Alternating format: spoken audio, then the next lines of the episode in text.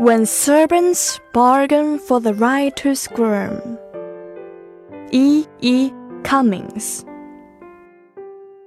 When serpents bargain for the right to squirm, and the sun strikes to gain a living wage. When thorns regard their roses with alarm, and rainbows are insured against old age.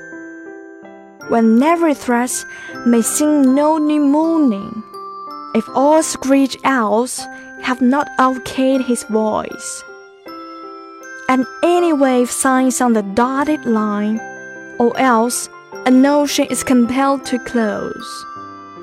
When the elk begs permission of the birch to make an acorn, valleys accuse their mountains of having altitude, and March denounces April as a scepter. Then we'll believe in the incredible unanimal mankind, and not until.